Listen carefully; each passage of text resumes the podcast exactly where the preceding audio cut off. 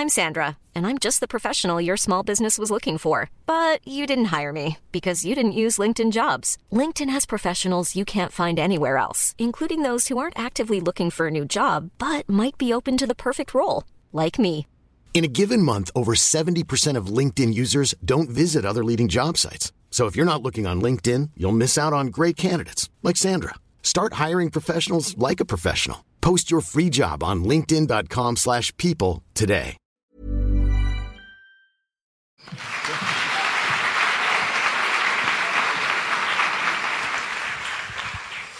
Notre prochain invité a toujours rêvé de faire des films et quand il était adolescent, il faisait déjà des courts-métrages avec son petit frère, avec ses potes.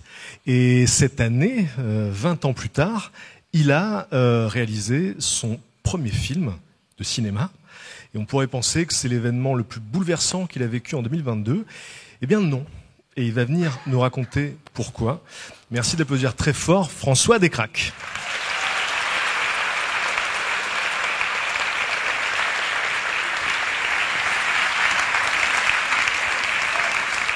Bonjour, bonjour. Donc, euh, mon histoire, elle est assez récente. Euh, ça a commencé euh, en décembre dernier. Un matin, je me réveille et je sens mes, mes doigts de pied du pied droit un peu engourdis. Je me dis, ah, c'est bizarre, c'est comme si euh, je m'étais endormi dessus. Je me dis, bon, bah, ça va passer. Et ça passe pas vraiment au bout d'une semaine, deux semaines, trois semaines. Et euh, en janvier, euh, c'est ma jambe que je sens un peu faible. C'est-à-dire que ça va, je peux marcher, il n'y a, pas- y a pas de souci. Mais voilà, je sens que je me sens un peu tordu. Et mon père, qui est médecin, me dit attention, ça peut être une hernie, euh, ça serait bien que tu fasses un IRM, on sait jamais. Je suis ok. Donc en février, euh, je passe un, IRM et je me rappelle, c'était le 24 février. Donc je passe l'IRM, j'attends dans la salle d'attente et euh, je regarde mon portable et je vois l'Ukraine est envahie par la Russie. Je me dis waouh, c'est la pire nouvelle de la journée, ça. Franchement, je pense pas qu'il y aura pire. Donc après, je vais dans le bureau du médecin et il me dit bon, alors, euh, ce que vous avez, c'est- pas, pas, pas très grave. Mais c'est important que vous ne googlisiez pas ce que je vais vous dire, d'accord? Moi, je sors, euh, je sors mon portable en scred. Et il me dit un truc, je fais OK, c'est quoi? Il m'explique vaguement, je fais OK, bon, je comprends la moitié. Mais il a pas l'air paniqué. Il me dit bon, de toute façon, vous allez aller dans cette, euh, cet hôpital, ça s'appelle la Fondation Rothschild. Vous allez voir là-bas, euh, ils sont, ils sont, ils sont hospitalisés là-dedans. Ça va très bien se passer. Et en plus, vous allez voir, franchement, c'est des tueurs. Et euh, quelle drôle façon de d'écrire des médecins. Je suis OK. Donc je vais à la fondation, on me fait d'autres examens, et là on me dit ce que j'ai euh, précisément. Donc ça s'appelle une malformation artério-veineuse médulaire.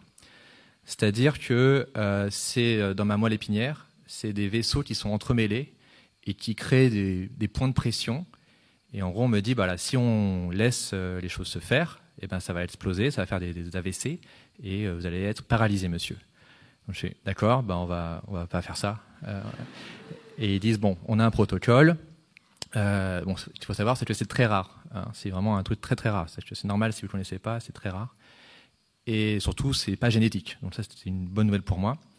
Euh, parce que j'avais un, un enfant et tout. Et, euh, et on me dit, voilà, donc le protocole, c'est euh, on vous opère euh, par euh, une, une sonde qu'on met euh, par la- l'artère. Donc on ne vous ouvre pas et ça remonte juste dans la moelle épinière et on vous met un point de colle qui, le terme technique s'appelle la magic glue. C'est- le vrai terme technique. Voilà, on signe pour ça. Donc je fais OK, mettons-nous la magic glue. On dit voilà, si ça marche pas, vraiment si ça marche pas dans six mois, on envisage une opération donc chirurgicale, donc beaucoup plus lourde, beaucoup plus euh, risquée. Mais ça c'est vraiment dans un deuxième temps et il faut attendre bien six mois. Je fais OK.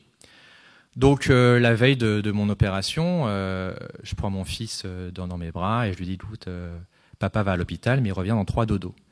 Voilà. Le lendemain, 8 heures, on m'appelle et on me dit ah euh, votre rendez-vous de midi, euh, ça serait bien de venir plutôt à 10 heures finalement parce qu'il y a voilà, c'est- on est prêt, on peut venir à, venez à 10 heures, c'est mieux. Je fais Oh, ok très bien, donc je me dépêche et tout, je ma valise, je vais à l'hôpital.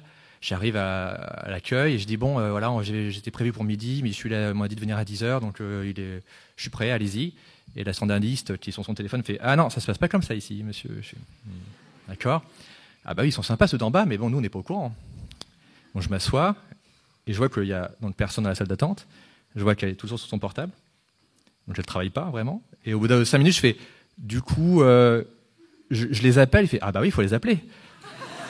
Donc on parle de ceux qui sont juste en dessous. Hein, donc je les appelle, je fais oui, euh, vous m'avez dit de venir à, à 10h, mais on dit c'est pas possible.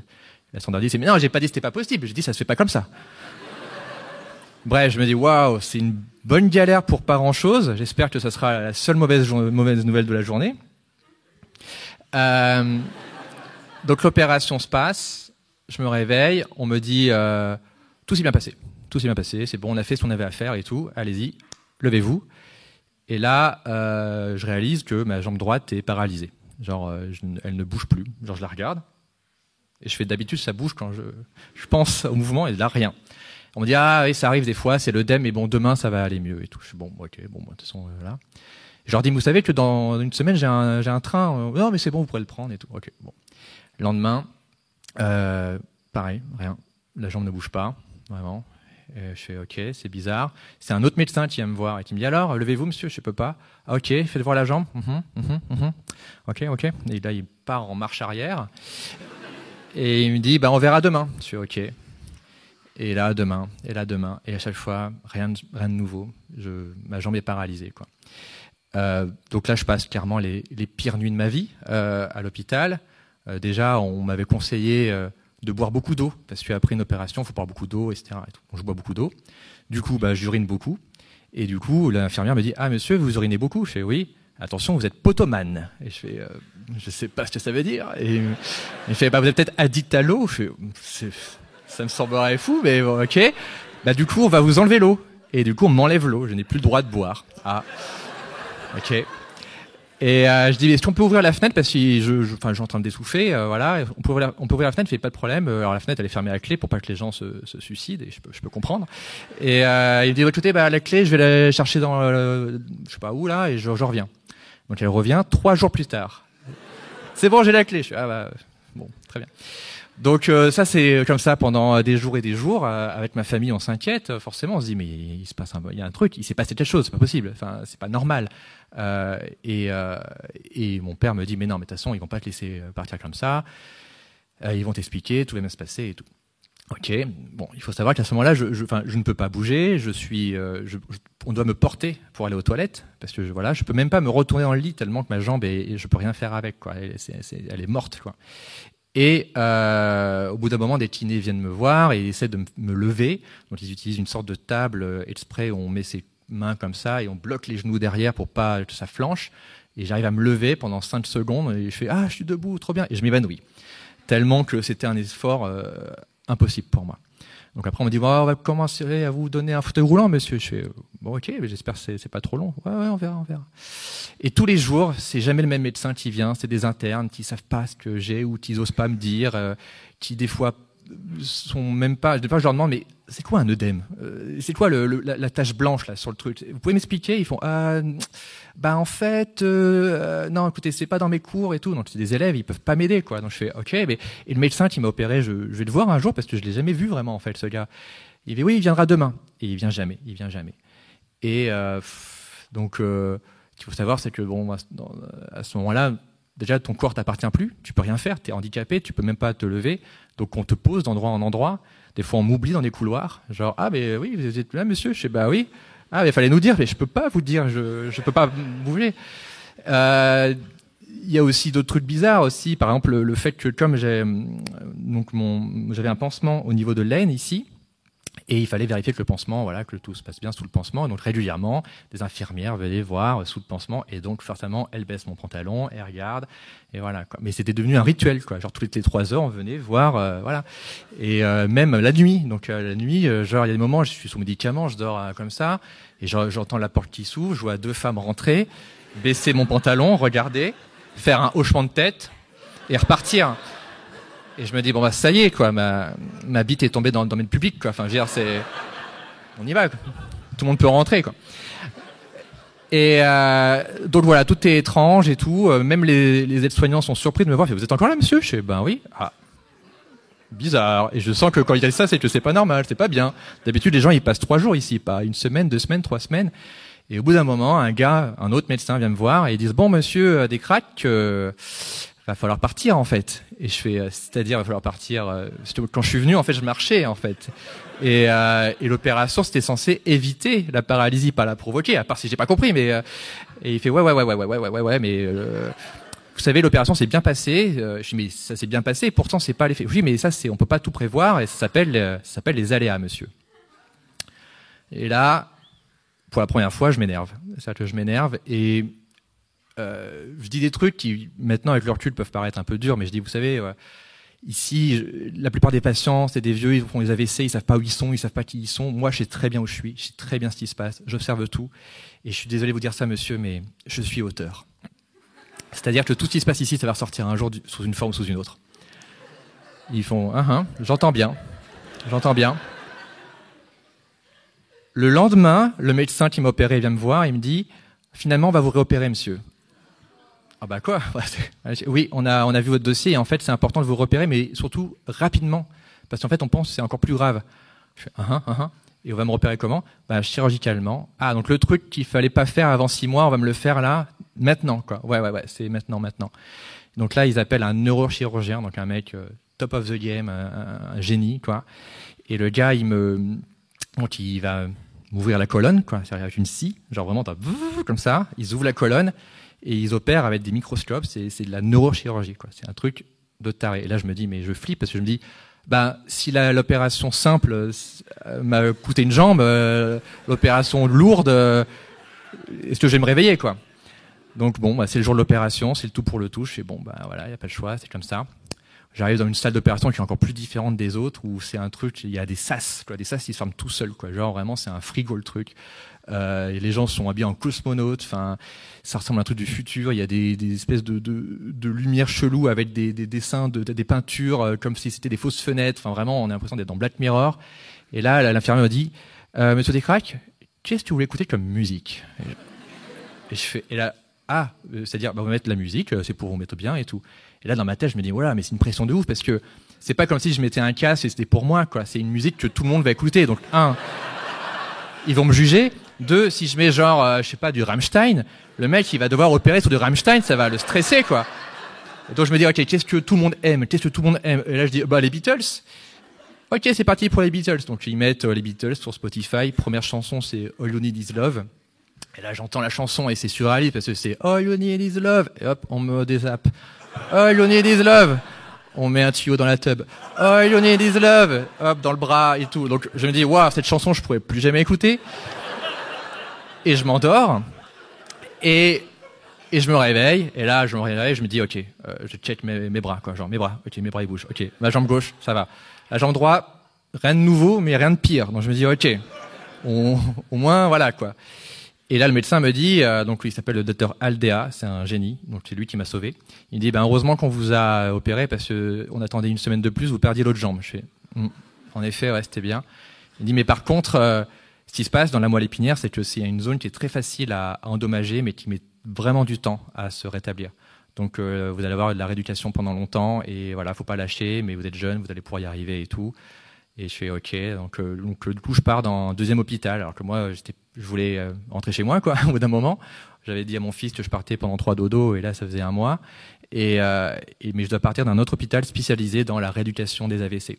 Donc forcément je suis un des plus jeunes je commence un quotidien bah, très redondant à base d'exercices, à base d'électrostimulation. Il euh. faut savoir qu'à ce moment-là, je pars de, très loin. Quoi. Genre, je suis incapable de me déplacer même en béquille, tellement j'ai pas de force ni dans les jambes ni dans les bras. Quoi. Genre, je tombe tout le temps. Euh, donc voilà, euh, on doit. Le plus dur pour moi à ce moment-là, c'est lever le pied. C'est-à-dire que la jambe commence un peu à, à répondre, mais le pied, je suis obligé de me concentrer comme un malade et faire aller, aller, aller, aller, aller. Et, et hop, le doigt de pied, il fait ça. Et là, je oh, et je suis en sueur, quoi. Genre, c'est l'effort le plus physique de ma vie. Et c'est juste pour bouger un petit orteil comme ça, comme dans la, scène dans Kill Bill, quoi. Donc vraiment, euh, je, je vis ça tous les jours, tous les jours, tous les jours. Euh, c'est, long, mais en même temps, c'est que comme ça que ça marche. C'est que c'est pas une question musculaire, c'est qu'il faut que les, mon cerveau reconnaisse avec ma, ma jambe et, et comprenne chaque muscle Vraiment, parce que je me rends compte qu'en fait, quand on marche, on actionne mais 15 000 muscles. On ne s'en rend pas compte, c'est naturel. Et en fait, non, c'est pas naturel, ça s'apprend. Donc, je dois réapprendre ça muscle par muscle. Donc, je fais ça, je fais ça. Il euh, y a mes potes qui me disent, et ma famille qui me dit, ah bah, ça te fera une histoire à raconter. Et je suis ouais, ouais, ouais. Et euh, à ce moment-là, je veux pas raconter l'histoire. Je veux juste rentrer à la maison, je veux juste revoir mon fils. Je m'en fous de raconter des histoires. Et bon, au bout d'un moment, euh, voilà, j'arrive quand même à rentrer à la maison, même si je suis encore handicapé, je suis encore en béquille, mais voilà, au bout de 90 dodo, euh, je peux rentrer et voir mon fils. Et je continue la rééducation, mais cette fois c'est à distance, enfin c'est en hôpital de jour, donc on m'amène en ambulance là-bas à chaque fois et tout. Et je continue, je continue, je continue, voilà quoi. Mais je suis à la maison au moins, je peux avoir une vie à peu près normale. donc moi, le bilan que j'ai de cette histoire, c'est que franchement, enfin, j'en veux pas vraiment à ce qui s'est passé. Parce qu'ils m'ont quand même sauvé. C'est ça le pire, c'est que j'ai eu de la chance dans, dans tout mon malheur. C'est que ce que j'ai, c'est très rare.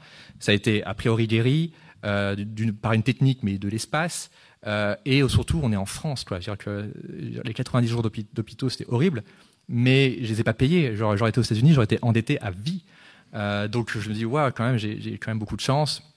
Et j'ai vu des gens à côté de moi qui avaient beaucoup plus de malchance que moi. Donc euh, voilà, et je sais que les médecins ont fait ce qu'ils pouvaient avec les conditions qu'ils pouvaient. Et euh, le personnel, des fois, il est bizarre, mais bon, pareil, ils font, ils font ce qu'ils peuvent. Et j'ai eu des très bonnes rencontres. J'ai eu, ben, je me rappelle de cet infirmier anesthésiste qui m'a tenu la main euh, pendant qu'on m'oubliait justement dans le couloir et qui m'a parlé pendant une heure et tout, alors qu'elle avait d'autres choses à faire et tout. Ben, elle était là pour moi. Je pense à un aide-soignant, un gars bien baraque qui était celui qui me portait pour aller aux toilettes et et, et, du coup, bah, je me retrouvais dans ses bras comme ça, et, euh, et c'était un grand nounours comme ça. Et, euh, au bout d'une fois, un moment, je, je, me suis mis à pleurer dans ses bras, et il m'a dit "Ça va aller, Monsieur Descraques, ça va aller, Monsieur Descraques, tout va bien se passer. Vous allez y arriver. C'est vous qui faites le vice futur Oui, oui, c'est moi qui fais. Okay. Euh, et, euh, et vous devez avoir de la visite Oui, oui, ma sœur, elle vient ce week-end. Ah, et votre frère, il vient pas par hasard? Reposez-moi. Euh, mais voilà, tout le monde était vraiment les gens étaient vraiment gentils. Et comme j'ai dit, il y avait des gens pires que moi. J'ai eu plein de voisins de chambre. J'ai eu un gars, lui, il avait donc plus ou moins la même chose que j'avais, mais dans le cerveau. C'est-à-dire, c'était pas opérable. Donc le mec, il, est condamné à faire des, crises d'épilepsie, à perdre la vue au fur et à mesure, à perdre la parole.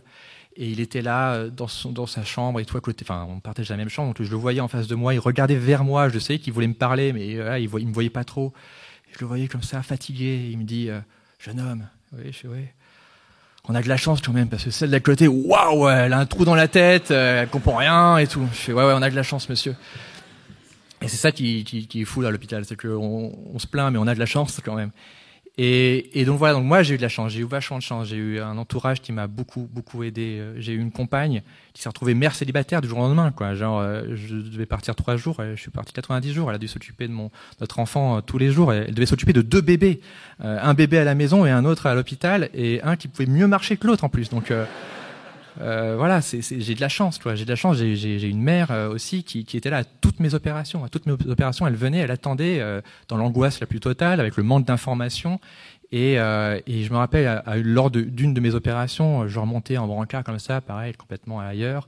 Je sors de l'ascenseur et j'entends ma mère au loin qui discute avec, avec les infirmières et tout. Et je fais maman, maman, c'est toi?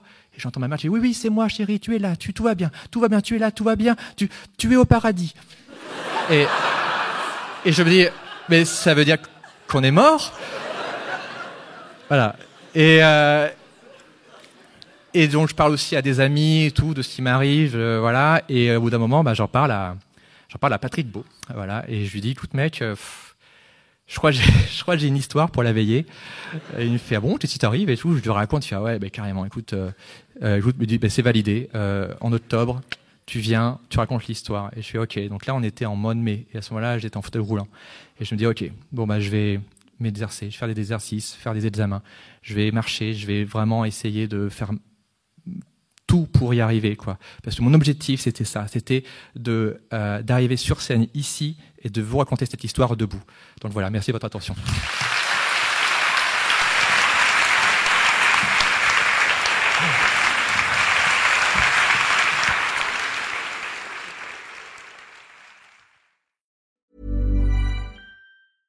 Even when we're on a budget, we still deserve nice things. Quince is a place to scoop up stunning high-end goods for 50 to 80% less than similar brands.